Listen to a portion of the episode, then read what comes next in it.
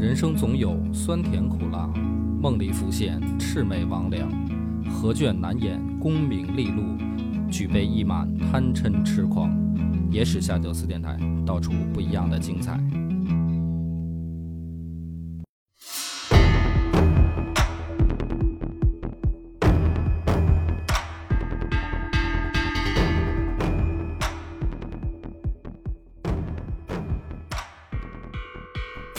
欢迎收听《野史下酒》，我是主播恶霸波。王斌，这一集咱们就讲到了武则天真的要开始折腾了。嗯嗯，总体来说呢，这一集听起来会像一场闹剧，因为在史书里面啊，能查到的，就是说他想篡位这件事儿，这个念头开始啊，到真正他这个准备动手，真正改五周之前，有名有姓儿的干掉的王公一级，就是比如说郡王或者郡公，李家的就有十五个数得出来名儿的，然后宗室就干掉了十二个，就是姓李的李家的后代，大臣干掉了二十九个，所以我就不念名单了，就是这还只是准备工作，就是还没称帝呢，之前那这都是他都是用什么手段干掉这么多人呢？就是说这些人想谋反，然后就抓起来，抓起来以后就是来俊臣、周兴、索元礼这三个酷吏，嗯，就是弄死啊。所以说这个听起来呢，就像一场闹剧。你就发现武则天啊，你去看他这一段这个记载，专门的呢就是找谋反罪。嗯就是他在这个当天后到皇帝的这一段，就是篡位之间这一段，犯罪率陡然上升嗯啊。然后你一看犯啥罪呢？全是谋反。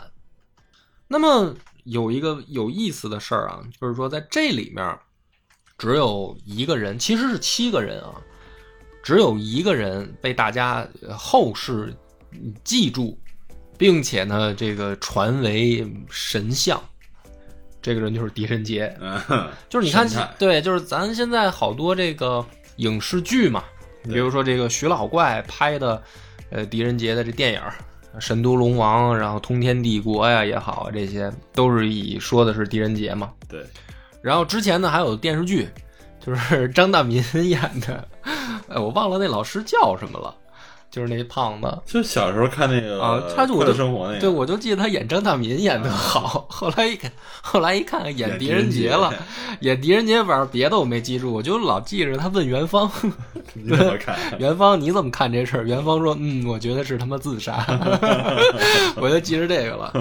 然后要么呢就是游戏里，游戏里头更不靠谱了。你看现在咱们好多人都玩那个王者荣耀嗯啊，这个默默也玩，嗯然后里面有狄仁杰，狄仁杰是一个 ADC，是一射手。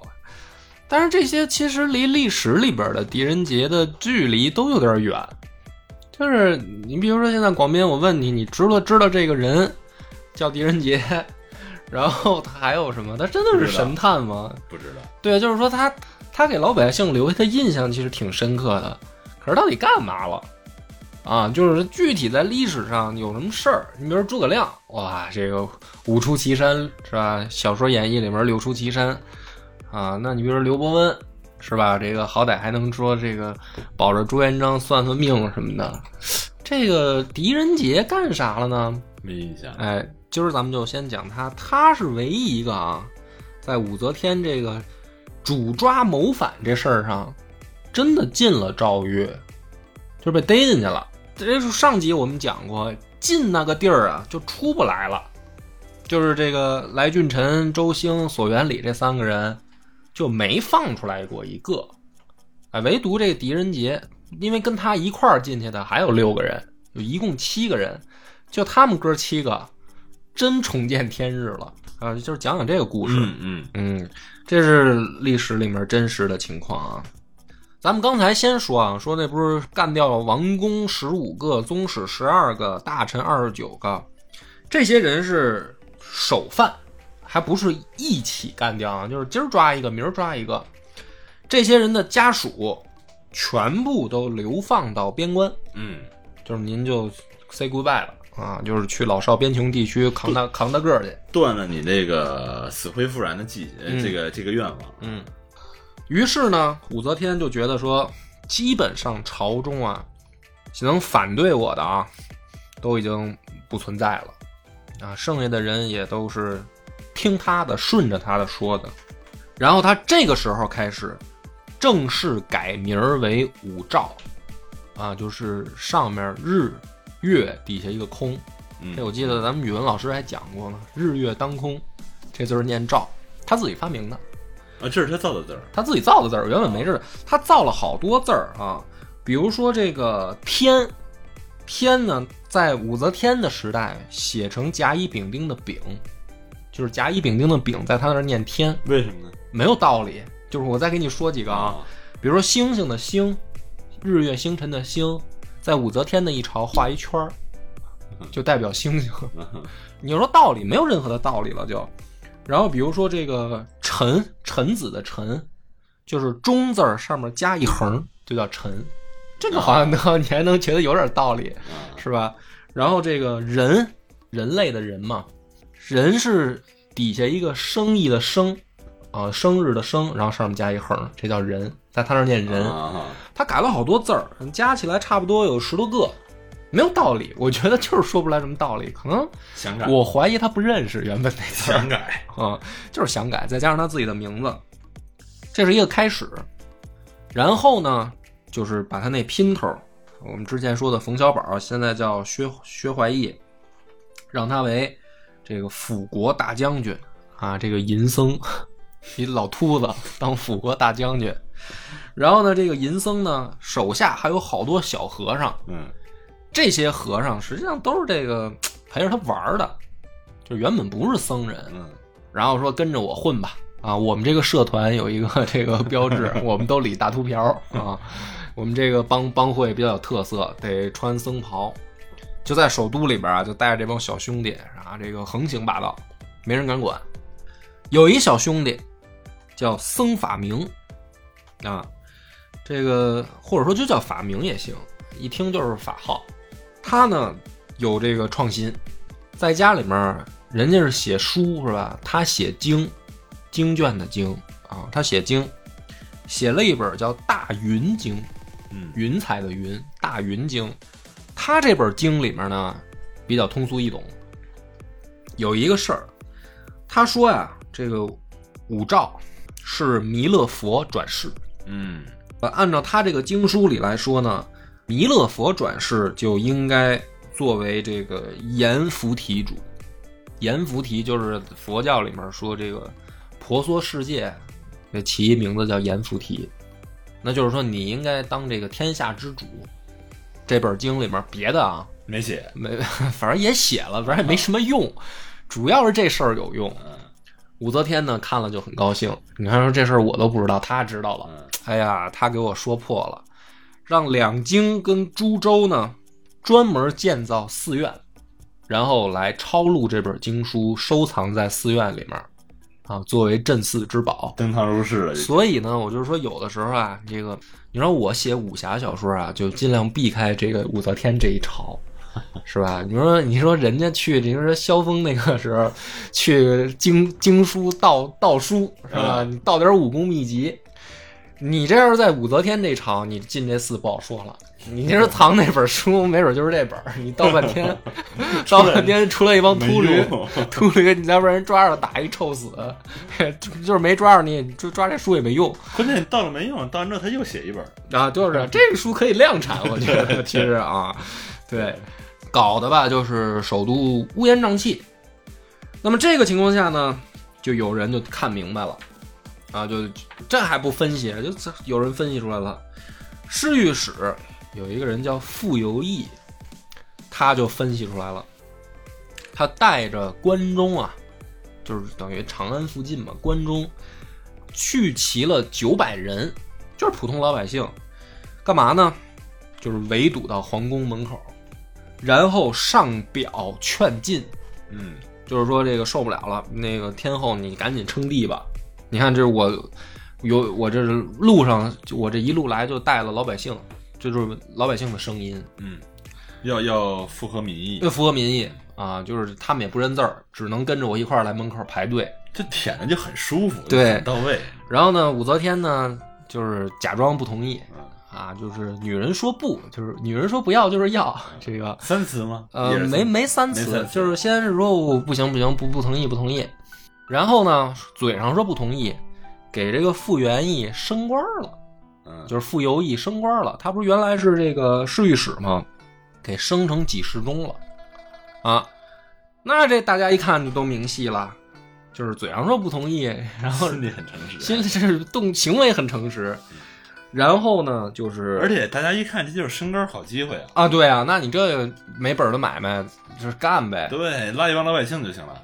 然后呢，就是说没过多久啊，皇宫门口就拥堵了六万人，就是第一次九百比现在故宫是不是人还多？哇塞，那你要卖票这个事儿，我觉得也得卖几天呢。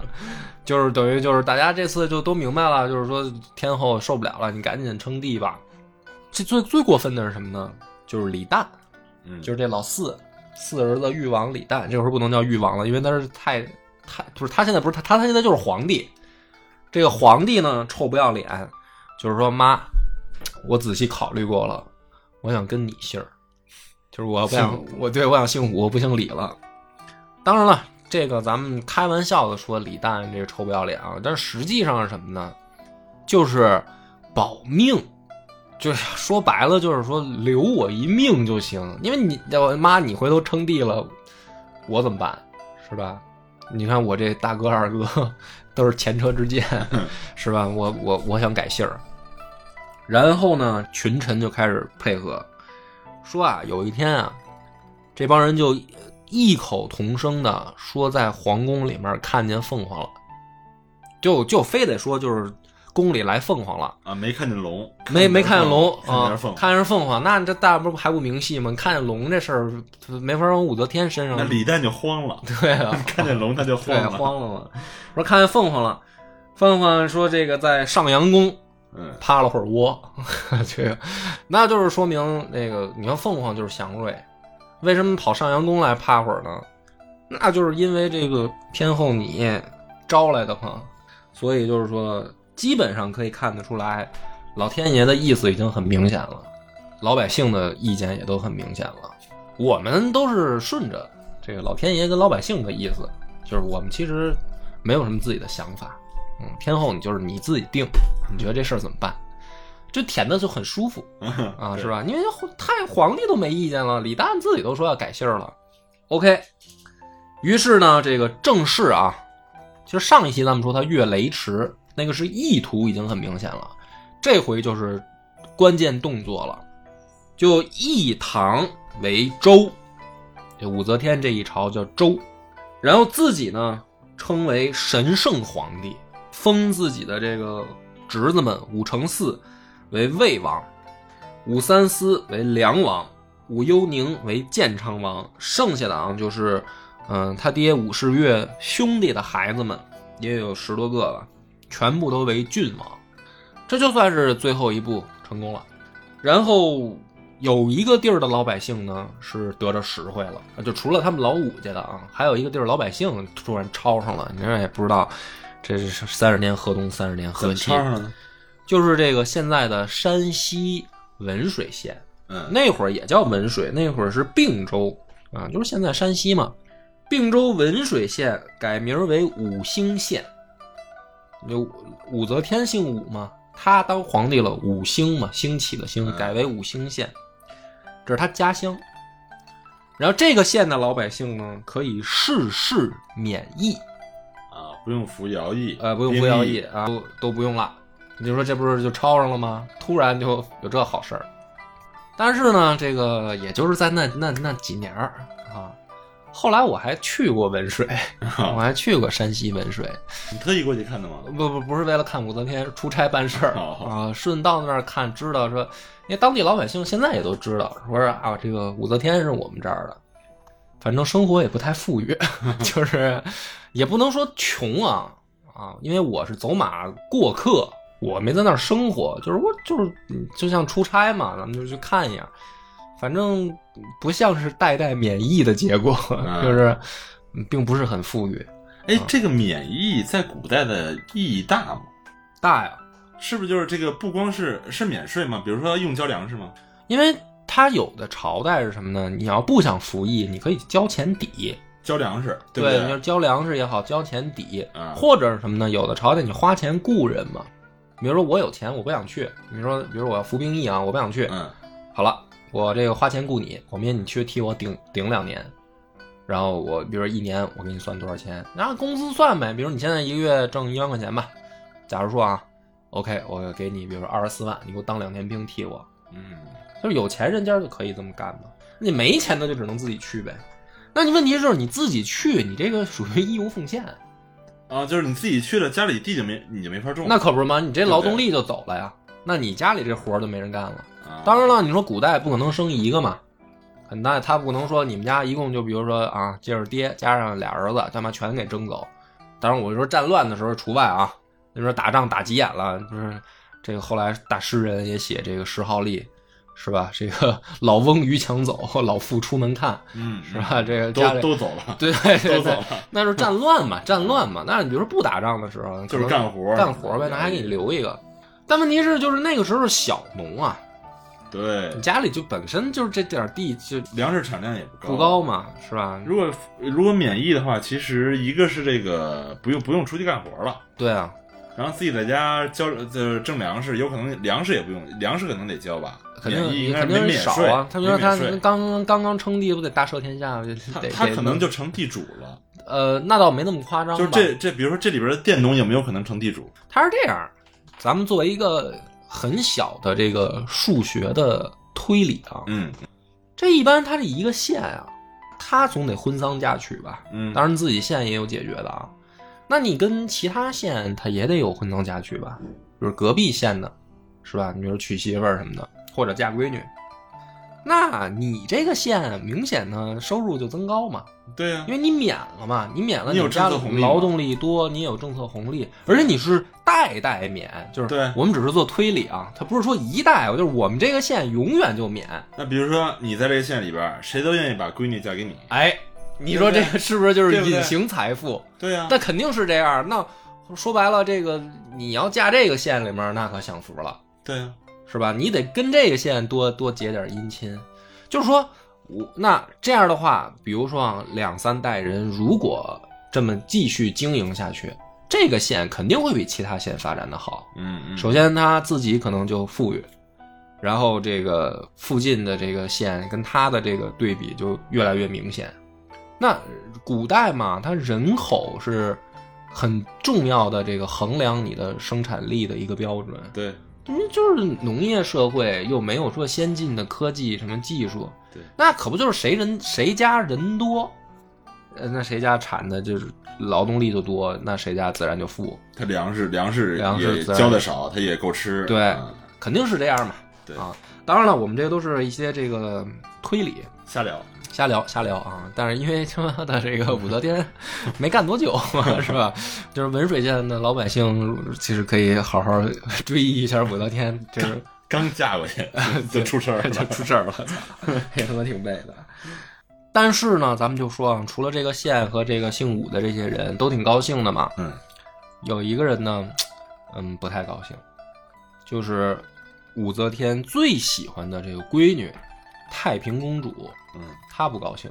不太平，首先呢，他不姓武，嗯所以呢没有升官儿。但是因为她是武则天最喜欢的女儿，这妈当皇帝了，给她增加了十亿三千户。嗯你按理说这也是个好事儿，对吧？太平公主呢，既不高兴，也不上表谢恩，嗯为啥呢？死了老公，就是她嫁那个薛绍，之前就牵扯进了这个李氏叛乱里边，就李冲不是兵败身死吗？后来这个豫州刺豫州刺史是李冲他爹，这个薛家呢就牵扯进这件案子了，所以呢就是两个哥哥连带着薛绍，最后就死了。那么太平公主呢就守寡了，所以呢这个时候呢心里面很矛盾。一方面呢，妈当了皇帝是一件应该高兴的事儿，可是因为你当皇帝，我死了老公，就是虽然不是直接，那谁让你老公造反呢，是吧？但是问题是人家老公就是正义的呀，这武则天理解不了。啊、不是太平公主理解不了，呃，武 武则则天没什么理解不了，武则天理解不了太平公主的感受，她能理解，能她能理解，所以后面呢发生了一件事儿，就是你看她既不上表谢恩，嗯这样你搁别人你就是谋反了。嗯武则天呢就找闺女，说这样，妈给你想个想个招啊，你要不改嫁吧？啊，就是她司理她娘改嫁对 是对，是她理解。他说你嫁谁呢？说这个正好武承嗣媳妇死了，嗯就是这侄子嘛。说你们嫁武承嗣吧。其实呢，你要搁咱们现在来说，听起来有点扯，这属于近亲吧？就非常近，就等于他哥的孩子跟他闺女要要结婚嘛。对，当然呢，你要说你看到清朝，你这贾宝玉他们家也是这关系。啊你说林黛玉跟这个薛宝钗，其实也都是跟他这种关系。那那会儿是不是觉得亲上加亲啊？亲贵贵族之间，这个我觉得不是不是什么问题。武则天是这么想，就是你就是又回到他们老武家的大家庭来，这不挺好吗？然后太平公主不愿意，说说武武承嗣长太丑，看不上，看不上。说那你你你你你怎么办啊？你这样吧，妈也这个放开条件，就是在这姓武的里面你挑吧。然后太平公主说：“那要你要让我非挑不可呢，我就挑这个武攸暨。啊，小伙子长得好看，挺帅气的。你让我要改嫁，我要嫁他。然后这个武则天想，反正都是老武家自己人，这肥水也不流了外人田，没事儿，挺好。就找这个武攸暨，就谈。啊，武攸暨说：“我他妈有媳妇儿啊，就是怎么着，这个表姐是愿意当妾吗？越听越像臭娘娘。说，哎你那埋了，啊，是就是这样。嗯这个武则天说：“那你要是这么说的话呢，那我也替你解决一下，嗯就找人把他这媳妇儿给毒死了啊，我给你解决后顾之忧。啊！就是你不是这个有媳妇儿吗？现在没有了，你看我给你变一魔术，媳妇儿没了，我再给你弄一个。然后这个两个人就成婚了。哎，这是太平公主第二次结婚，这一次呢，依然风光大嫁，嗯就是跟薛少那一次比，丝毫的呃没差事儿。我为什么这么爱讲太平公主呢？就是她后面不是还是有戏吗？嗯，就是她戏份不少，属于一个悲剧悲剧型人物。也是政治性婚姻。因为你就是大家太不喜欢武则天了，所以呢，嗯，怎么说呢？对于太平公主吧，就多少也是带有一个先入为主的概念，就是她步他妈的这个后尘嘛，就是她也人，别骂人，我我我说脏字儿了是吧？别骂人。对，就是就是她跟她妈有样学样儿，就是这个意思嘛。但实际上，你起码讲到这儿吧，这个女人还是一个悲剧，嗯，还是挺，因为你想她嫁一帅哥老公，结果老公死了，又嫁一帅哥老公，然后这还没完，就是后面这老公，哎，咱们咱们再往后再再提他吧。说说朝中吧，朝中按理来说，这个武则天当了皇帝之前拍马屁、阿谀奉承这些人，应该也是鸡犬升天吧？对，哎，好了，小人就是这样的，自己就掐，嗯哎，自己就开始掐。先是这个有人呢就把周兴给告了，就这三大酷吏啊，嗯来俊臣、周兴、索元礼，我这来回来去念叨他们仨名字半天了。好了，我这就快到结尾了。先有人把周兴就给告了，而且是密告，周兴不知道。武则天呢就是找来俊臣，说那你就审他呗，你们两个这个业务这么熟悉，你让别人审，还没他妈周兴玩的明白呢，只能你审。来俊臣说行，没问题，交给我吧。有一天呢，就把这个周兴叫过来，说兄弟，碰上个业务难题，陛下让我查一案子，我估计是个硬茬儿，啊，硬骨头不太好审，估计呢料不了。那我呢，这不是也是业务没您熟练吗？你就想象最硬那硬骨头，啊，最能扛的那个，给他上什么大刑他能撂啊？周兴就是说兄弟，操，你这问对人了。嗯。说我给你出一招，我这个当时有一个保留小节目嗯啊，说你啊弄一个大瓮容器嘛，旁边呢你给烧上炭，哎，弄的这个暖和的。完事儿呢，你让这个犯人进这瓮蹲着，啊，就是我觉得这是一种烹调的这个，就是蒸，这就是秘 秘秘方儿，可能里面我估计再配点料，就是就是一道菜。说这个没有扛得住的，啊，没有扛得住的，死不了这人，就是受活罪。啊，死不了。死不了啊！你就是还不是说你像那个，比如说咱们讲这个春秋时候说给他扔鼎里煮了，嗯是吧？那人就死了，煮死了，那里面都是油啊，嗯是吧？进去就死。他这招最狠的就是没死那么快，就是受活罪，说没有不料的。来来俊臣说：“OK，兄弟，那这坑个这坑明儿明儿那个过来欣赏一下，这坑挖到位了。我够到位。嗯出一成语嘛，请君入瓮嘛。是吧第二天，这个周兴就去了，嗯看现场布置挺好。这个说行了，兄弟，我看你这可以了啊，基本上是按照我设想的这个布置的。说那个带人吧，嗯就是我看是谁倒霉。来俊臣说就是你啊，请吧，就把这密诏拿出来了。嗯啊，说天后说你啊出事儿了，让我审你，你就是进去吧。周兴说：“操，别闹了，我撂了，我我不进去啊，我直接撂。说我谋说我谋反是吧？认了认了，是谋反了，弄我。就是对呀、周周兴就完蛋了，完犊子。后来索元礼也让人告了，嗯，也让来俊臣收拾了，就是三大酷吏去其二。那是不是来俊臣收拾告的呢？嗯、不是他，不是他，不是他，别人小人嘛，不是他一个呀。然后呢，宫里面，李旦先生现在叫武旦啊，嗯 武旦呢被从皇帝撸成了太子，嗯 当太子好多年 啊，一直当太子。但是呢，就跟就跟这个双规一样，你也不许出去，反正你就在宫里面活动啊，就是这一亩三分地儿。一一方面呢，拍武则天这个马屁，一一方面呢，自己互相之间告黑状啊。其中玩的最欢的就是这武承嗣，他就动一念想，他说：“你看现在这个皇帝陛下对武旦同志这个态度，虽然没弄死他，是吧？也也没废他，但是明显就已经不得势了。我能不能再往前走一步？嗯我能不能当太子？就是武承武承嗣是这么想的。于是呢，他就唆使手下的这些小弟去给这个皇帝提意见，哎，跟我姑姑就说，让我当太子。完事儿呢，这个武则天呢就问他，不是他先他先自己琢磨，一个是我儿子，一个是我侄子，谁当太子也不是个小事儿，这怎么办呢？然后呢，他就开始找人就问，先问谁呢？先找了一个人叫王庆之，哎，王庆之呢，就是说啊，说陛下，古人有云：“神不心非类，民不似非族。”今陛下既登大宝，上以李氏为嗣，臣实为解。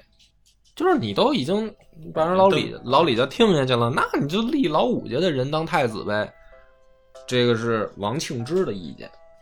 然后呢，这个武则天说：“你你容我想想，你容我琢磨一下。”王庆之呢就跪在地上就不走，嗯啊，臭不要脸！因为这个背后武承嗣嘱咐他了，嗯这事儿你得帮我办成了。王庆之说：“你呀，你就同意了吧？你这有什么可琢磨的，是吧？你这还还有什么可想的？”武则天说：“那你你这样吧，我给你呢开一个这个进门条，就给他写了一个手诏，说你呢以后你拿着这个你就可以进来，你也不用通禀了。但是这事儿呢，你真得让我自己冷静想想啊！我你今天就先走，改天你再来，对吧？我你也不用等我传召，你可以随时进来，就再找我说这事儿。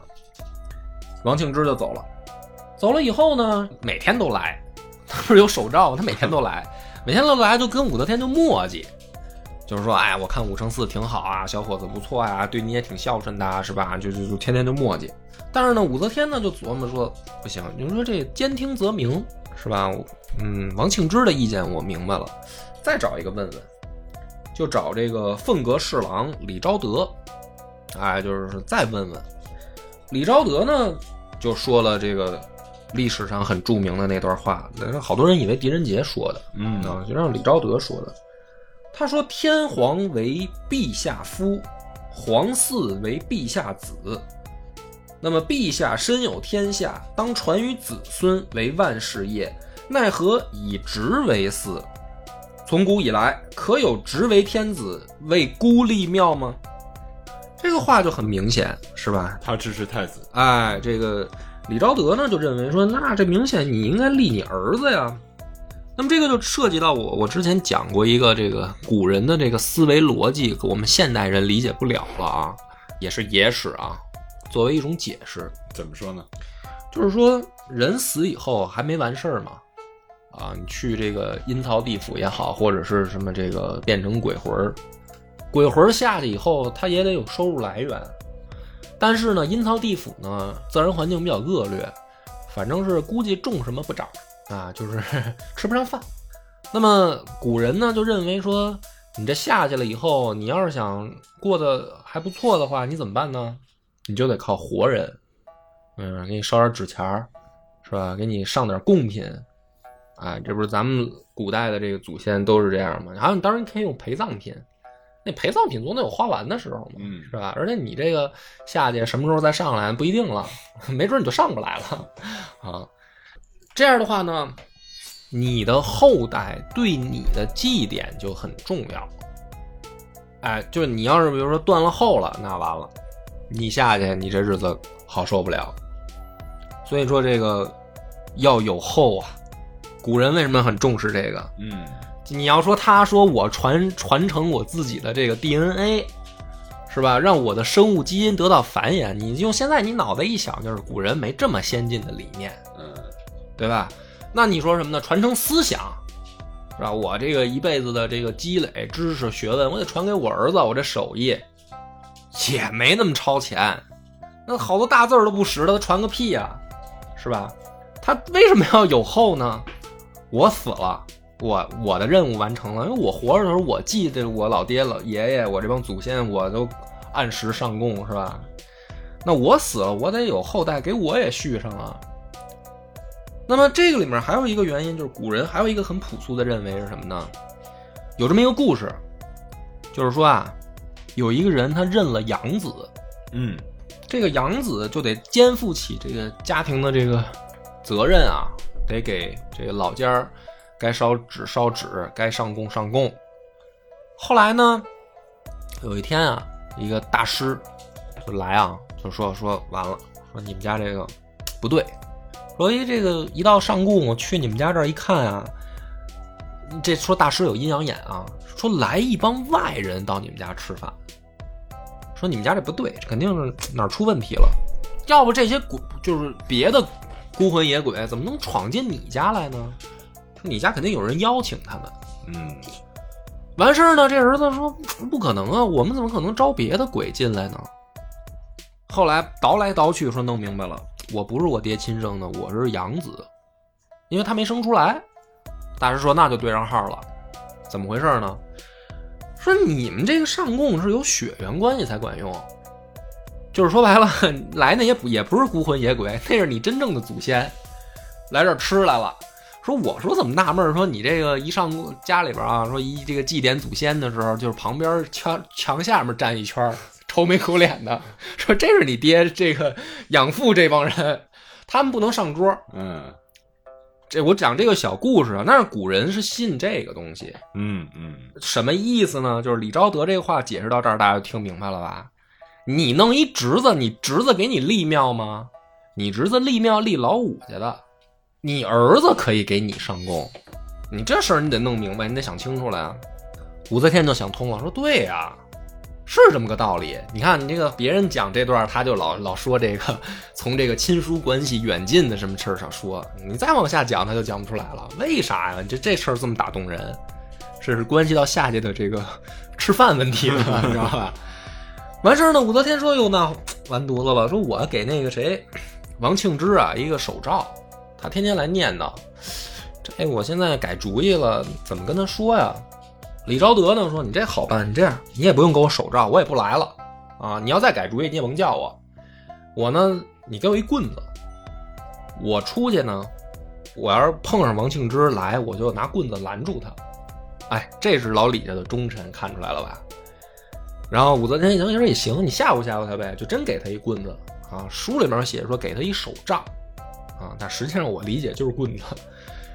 出去以后呢，正好王庆之进来，撞上了，就撞上了。他不知道发生什么了，就进去。今天我还得，因为他有五乘四的任务嘛。今天我得今儿今儿来的时候心想，非得来的事谈成了。对我得我得磨叨磨叨啊，正好就让李道德撞见了，就让左右说给我摁住。恨啊，这个恨啊，说走狗嘛，是吧？这李唐的忠臣嘛，走狗说给我拿这棍子打，这是天后给的，打了几百下就把这王庆之给打死了。活活的，活活打死在宫门口。武则天一看说也是，这棍子是我给的，哈，那打死就打死呗。打死以后呢，这个武武承嗣就不乐意了，就完了，你这事儿不是褶子了吗？啊，看来这个姑姑有想法，也得继续想招，慢慢来嘛，细水长流嘛。但是他已经动了这念想，对他动这念想了。于是呢，在朝中就开始这个拉帮结派啊，培植自己的势力啊，是吧？把这些李昭德这些人尽量的就边缘化呗，啊，告告黑状什么的。没过两天呢，因为你毕竟啊，武则天她这个想当皇帝是一个个人野心，但是说当了皇帝也不是说天天就是这个希望这世界毁灭呀，也得希望这个大周朝蒸蒸日上呗。那你也得弄点真正有本事的人，就把这个狄仁杰起复了啊。之前不是狄仁杰也被告黑状给给贬出去了吗？又给叫回来了。说老狄，你就是干点实事儿，这个封为什么呢？地官侍郎同平章事，这是什么官呢？就宰相嘛，啊，相当于宰相。那么这个狄仁杰来了以后呢，就在朝中啊建立了一个自己的小圈子。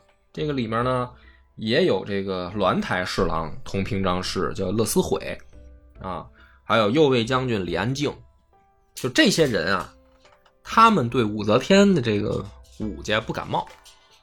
但是他们也不反对，啊，就是我也不表现很突出，这个我怎么效忠武家，我也不嘴上高喊口号，说我这个希望老李家怎么着，我这个没关系，我就干事儿。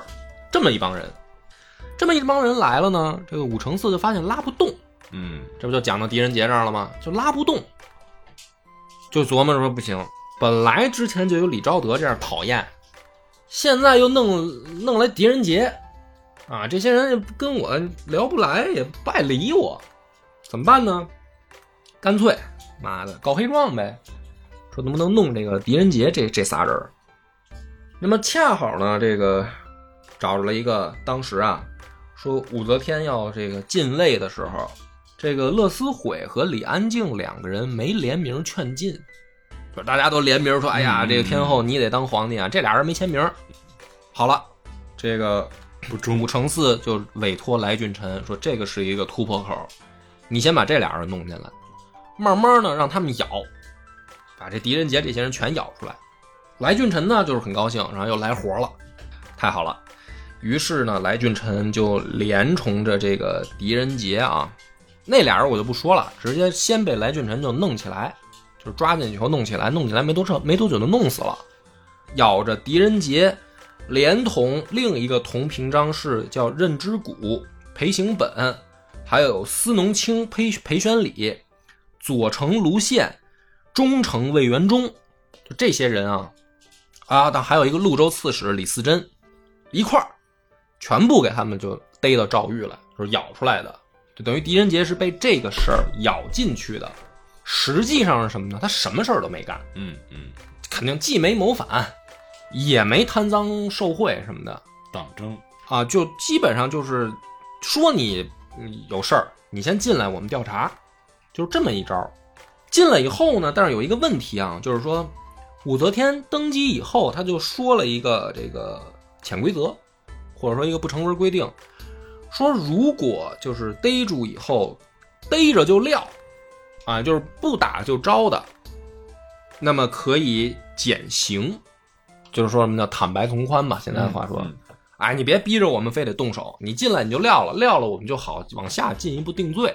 但是可以考虑，因为你态度好啊，认罪的痛快啊，我们给你减点刑。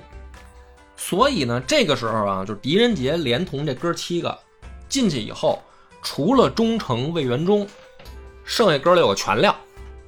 这是说什么呀？是谋反是吧？嗯，反了。对，狄仁杰回答的最妙。狄仁杰说：“大周革命，万物维新，唐使旧臣，甘从诸路，反是实。”他这什么意思呢？我进来是因为什么？我问一句，不好意思，谋反是吧？反了，是反了。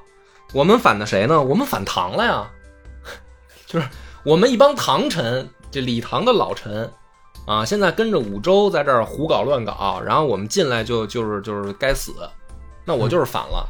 我反的是李唐，我反了，是谋反了，他这么撂 还说风凉话，啊，就是特特别特别，哎，特别俏皮，反正 啊，这个来俊臣说那行了，你这也算撂，嗯。就是你撂了就行了，就集中注意力什么呢？就逮这个忠诚魏元忠，因为他没撂，魏元忠就是说我没有谋反，我得给自己证明清白。那好了，来俊臣说那就上刑来活，就是这个案子就是差最后这一个收尾了啊，只要魏元忠再一撂，那我这个就可以结案了，然后你们这哥七个就是斩了就完了，他是这么一个步骤啊。但是这个魏元忠呢，就是说我就没有，我就也怕死嘛，主要是我没有没反，说行吧，那就折腾你呗，就开始收拾这个魏元忠。这个时候呢，狄仁杰在狱里面呢，就碰上一个人，判官王德寿来探监来，说这个老狄啊，我有一个妙计，保你出来，啊，应该可以免死。说你能不能把这个平章事杨直柔也咬进来？估计是什么呢？跟这个王德寿俩人有仇嗯啊，就是说老狄你再咬一个咬一个出来，我帮你说话，我让你免死。狄仁杰就说啊，说你这臭不要脸的，说我我不帮你说瞎话。王德寿说，你看，你要不说，你也是死路一条，你都撂了，你都招了，他们现在就是对付岳元忠呢，卢延忠那儿能扛多久啊？你要是打死了呢，也就算结案了。你再想想，狄仁杰呢也不理他啊，剩后面的这个举动呢就比较吓人，就开始拿头磕柱子，咣咣咣撞，撞满满脸血。啊，王德 王德寿说：“你你算了，老狄你歇会儿吧，我走了，行吧？你不咬的，你想死就死呗，你没必要这么吓唬我，好不好？啊，说这血压都都都都犯了，这是高，说支架崩出来崩你脸上。你说你别别磕了，我走，就出去了。出去以后呢，狄仁杰这不是磕满脸血吗？哎，就蘸着这个血，拿这个棉衣啊嗯，写了一个血书，蘸着脸上的血，蘸着脸上血血血血书啊，对啊。然后呢，把这个棉衣呢，就是内衬里边就把这血书藏进去嗯啊，因为他没有纸笔嘛，给你纸笔的时候就是让你写这个罪状的，嗯所以他就写一个布上，然后藏在这个棉衣里。然后呢，第二天呢，这王德寿又来了，说：“你看昨天你老吓唬我，你咱俩再聊聊。”老狄说呢：“那个你这样，你先帮我一忙吧。说这个牢房里面也热了，天儿也暖和了，我这儿呢有一棉衣也不需要了，说捂的。说你这样，你呢那个把这棉衣脱你给我带回家，就给我们家人，你容我考虑两天，行不行？因为我跟这个杨直柔又没仇，对吧？你让我咬他，你让我想想呗，我良心上我我得我得挣扎一下。这个王德寿呢说行，那那那那个就这么着吧，把棉衣给我。拿回去以后呢，就是狄仁杰这儿子叫狄光远，就从这棉衣里面找着这血书了，一看说行了，这个事儿有机会翻案啊。第二天呢，就跑去就进宫啊，就是跪在这个宫门口就磕头，就是要觐见皇帝。武则天呢，就是说那就进来说说什么事儿呗。哎，你看老太太其实不是那种就是怎么天天什么事也不管啊她不是吃喝玩乐，对她也不是那种人，啊她还是其实挺关心这他是有野心的嘛。啊。进来就问说这个什么事儿啊，孩子？哎，这狄光远就说说那个我这爹大牢里面送个棉衣，棉衣出来呢有一个血书，陛下你你你瞅瞅。武则天呢，因为这时候还没结案啊，对吧？魏元忠还没撂，说是啊，这案子审到哪一步了呀？说把这个来俊臣给我叫来，我问问。就把来俊臣叫来了，说这个老狄他们那案子你审的怎么样了呀？这个时候呢，这来俊臣就说，就是狄仁杰啊都撂了，啊，就差一魏元忠了，我这马上就准备这个收尾了。说真撂了吗？这个这个来俊臣说他们这个口嘴上已经承认了，是吧？我想着说等魏元忠一块儿，我再做个笔录，再签个字、画个押什么的呗。那武则天说，那你这就是还没有料嘛？你得有人手书啊，认字是不是？就是认罪的这个手状啊，你你这得有啊。说你看这个老狄现在写书，人家不承认。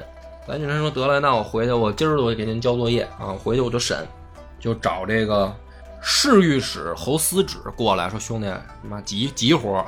没想到这个狄仁杰他翻车了，翻抽屉，说把这狄仁杰给我弄出来审。这个时候呢，这个狄仁杰呢，就是说，他说大哥你也别用刑啊，这个你你呀、你要不就弄死我就得了，行不行？你也别折磨我。恰好这个时候呢，这个武则天就派人来探监，就是说，看来这个狄仁杰这个案子有反复啊，嗯，啊，我们不要屈打成招，是吧？看看不是来俊臣都说了要撂了吗？看看到底撂没撂啊？正好呢，来的这个人来的时候，这个正要准备用刑呢，上大刑。一看人来了，那就别用刑了，搞搞得跟屈打成招似的，干嘛？哎，就缓了一闸。缓一闸呢，也是狄仁杰这个命不该死啊。第二天呢，武则天又碰上一事儿，就是这个乐思悔啊，他儿子九岁，没入掖庭。这孩子九岁呢，长得眉清目秀，然后十分可爱。有一天呢，正好正好这第二天，武则天看见这么一小孩儿，哎，就是逗孩子，说：“哎，你叫什么名字呀？你谁呀？”这孩子呢挺灵，就说：“我是谁谁谁啊？我是乐思悔儿子，我爹呢已经死了。”乐思悔跟这个前面这个李李安俩人不是先进去吗？这会儿已经挂了。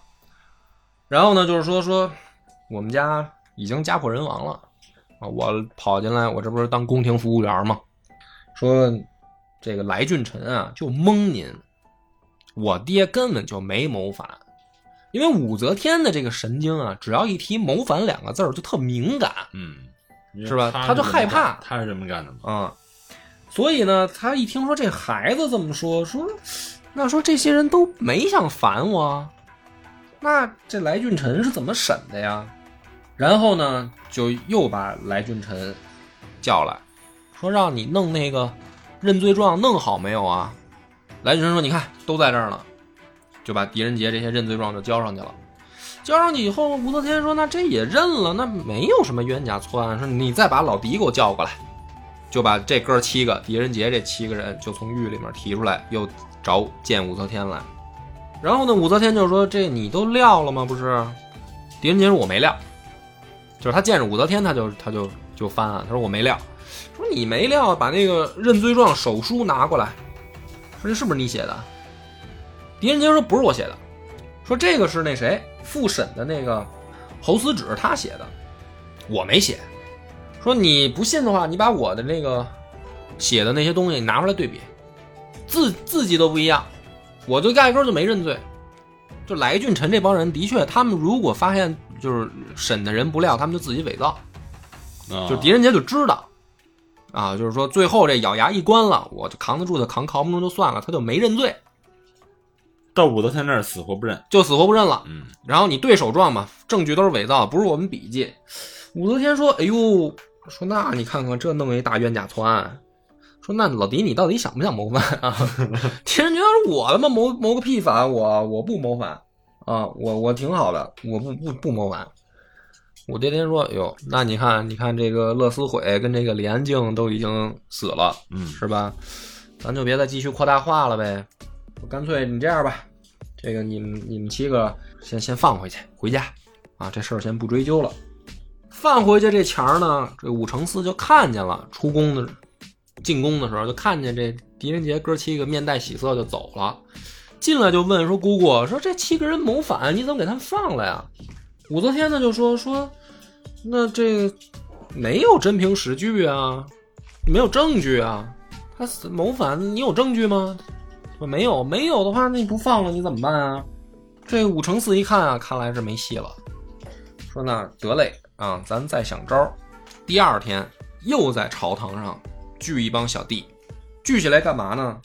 这里面最不要脸的叫侍御史霍可宪，他是这个裴宣礼的外甥，嗯，他就跑到武则天面前来说啊，说求陛下杀裴宣礼，否则我就在街前撞死。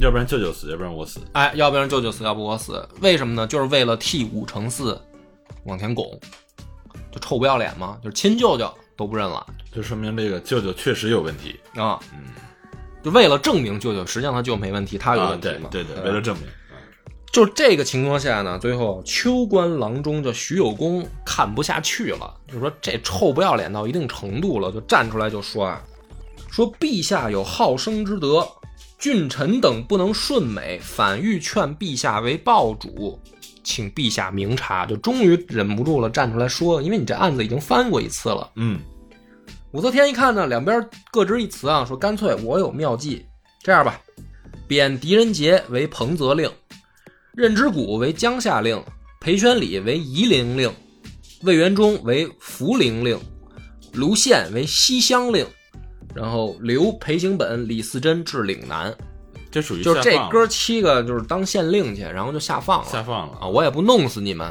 你们也别在政治中心了。哎，但是你们也躲远点儿。所以呢，这个是狄仁杰真正这个出名儿的其中一个很重要的原因，就是他还真在武则天授意的来俊臣的诏谕下，这哥七个啊躲过一劫，在那一朝来说，也算是个奇迹了。嗯其他人进去就没了，这人啊，只有这个狄仁杰这哥七个躲过一劫。躲过一劫呢，后面就还有故事。嗯，那么预知后事如何，且听下回分解。我们的微信公众号叫“柳南故事”，柳树的柳，南方的南。如果还没听够的朋友，欢迎您来订阅关注。